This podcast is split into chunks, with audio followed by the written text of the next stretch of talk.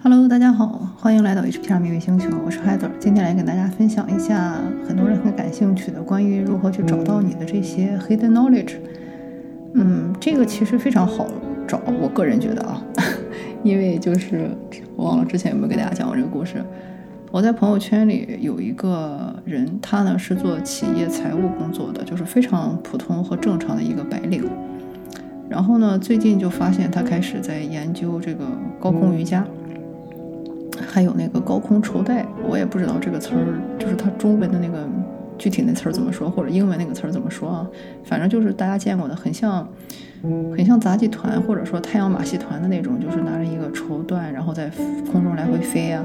然后什么还有什么空中吊床之类的，还有就是高空瑜伽，嗯，就是用缎带把自己的身体啊弄在空中，然后来回的旋转，还有什么之类那种，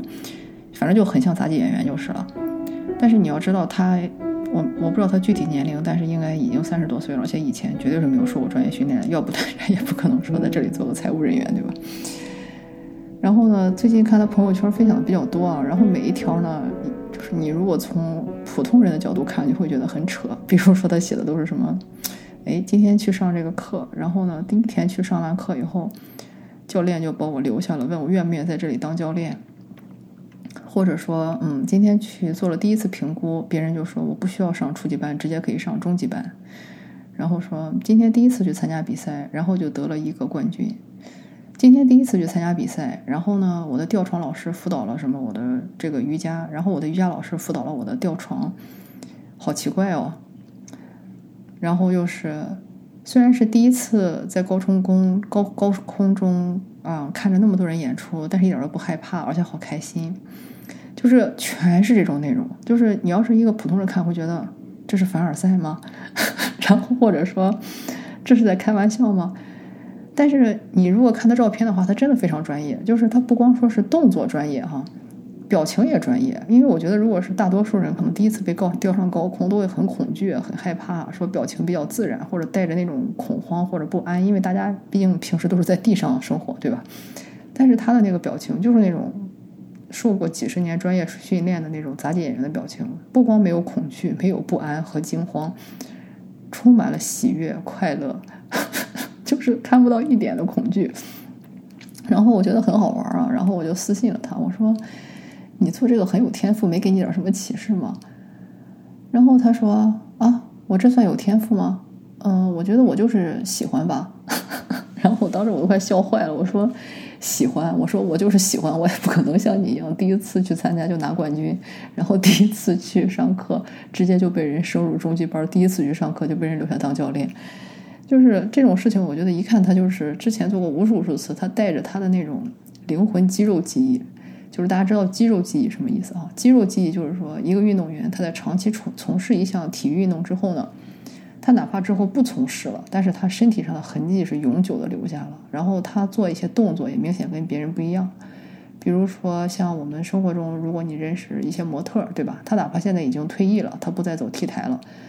但是他走起路来，他的那个姿势，他膝盖用力的方式和他的整体的那个肩，还有说他的这个胳膊和腿摆动的方式，跟我们普通人走路是不一样的。还有呢，就是说，如果一个唱歌的人，他长期声带受过训练，他的声带发出的声音跟我们这种普通人声带没有打开的声音也是不一样的。我们普通人的声带就是因为他是很不专业的发声嘛，所以可能会说有那种踩鸡脖子，比方说你说话说多会有踩鸡脖子的声音出来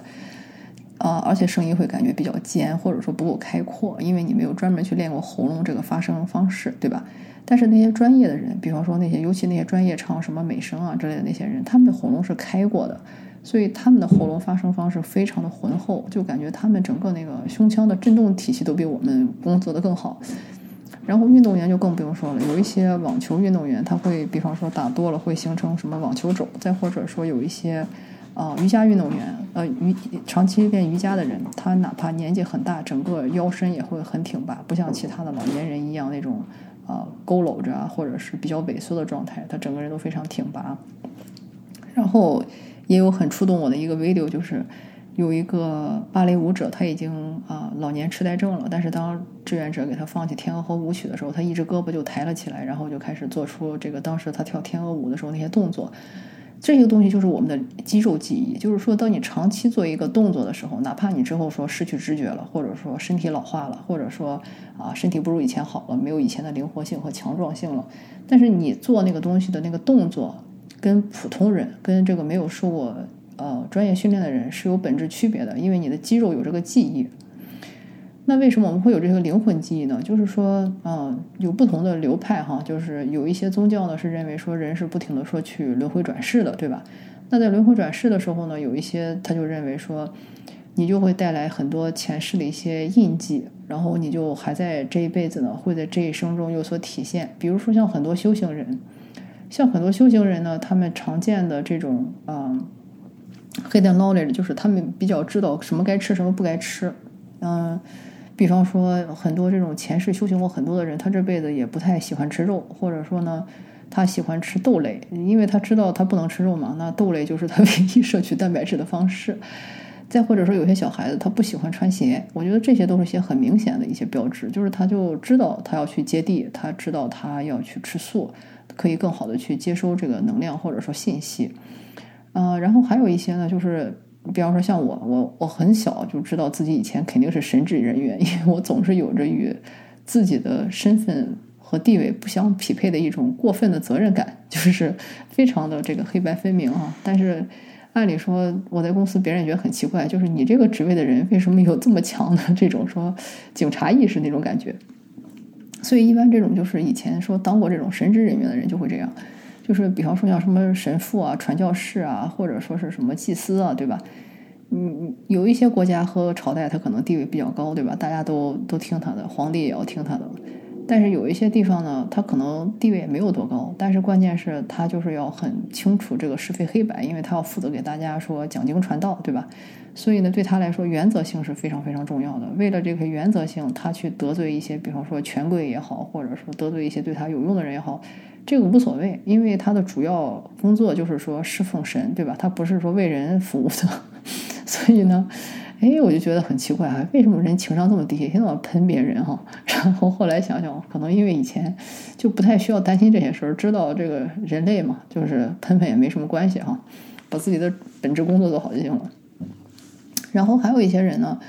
他的黑 knowledge，比方说他可能对音乐特别敏感，可能有些人他天生就是。呃，唱歌不跑调啊，或者说什么歌，他听一遍他就可以唱出来。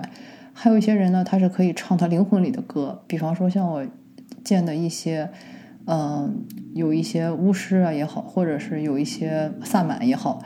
他们就是说在某种状态下，他们是可以很自然的唱出他们不懂的语言的歌。嗯，这个我自己也体验到过啊，就是说在我教罗恩灵气的时候，那个歌不光是德语的，我不讲德语，我也不懂。嗯，而且还是古德语，但是我第一次唱的时候就很顺畅，就跟下来了，而且我还泪流满面。就是像这种，就是那种很正常的，你以前唱过的一个证据。就是，嗯，你要去找，就是说，如果你，我建议大家可以多听一些不同国家、不同民族的一些歌哈，就是这些东西，有一些歌你会一听就觉得这歌我听过。然后，比方说像我说钢琴渣对吧，弹的不怎么样，但是有一些歌。我在弹的时候，我就知道，哎，这个地方应该去踩踏板，但是为什么这个曲子上没有写？但是我还是就很自然的去踩踏板。所以像这种东西，也可能就是说，你以前就弹过这首歌，你知道那个时候是怎么操作的，所以这一辈子你也还是继续照那个样子操作。再或者说，有一些人啊，在熬草药的时候，或者说是在做蜡烛的时候，他好像下意识就知道什么东西能用，什么东西不能用。嗯，再或者说，有一些人，嗯，可能天生他。就会对一些东西有非常强大的一个知识库，但是呢，你要让他讲，他又给你讲不出个所以然来。一般像这种 也是一个 hidden knowledge 的一个体现哈，就是说一般来说这个东西是需要受过专业训练他才知道的，但是他就是知道。那像这种事情，你要让他跟你讲，他从哪儿学的，他又说不出来是他中学学的还是大学学的，还是他看书看来的，他又说不出来。一般像这种的话，就是他自己带的那些前世的印记啊，这些东西其实都是去帮助我们去找到我们是谁，很关键的一些线索，或者说是一些提醒。所以我经常会鼓励大家说，去多去寻找那些在生活中的那些你自己的那些 hidden knowledge，啊，然后呢，去进一步的解锁，去找到你到底是谁和你的族群到底是在哪里。这些东西我觉得是非常非常有意义的。呃，如果你发现你有什么特殊的 hidden knowledge，也欢迎留言或者把这个去分享给你最喜欢的小伙伴。希望这个播客对你有帮助。感谢你的收听，我们下次再见。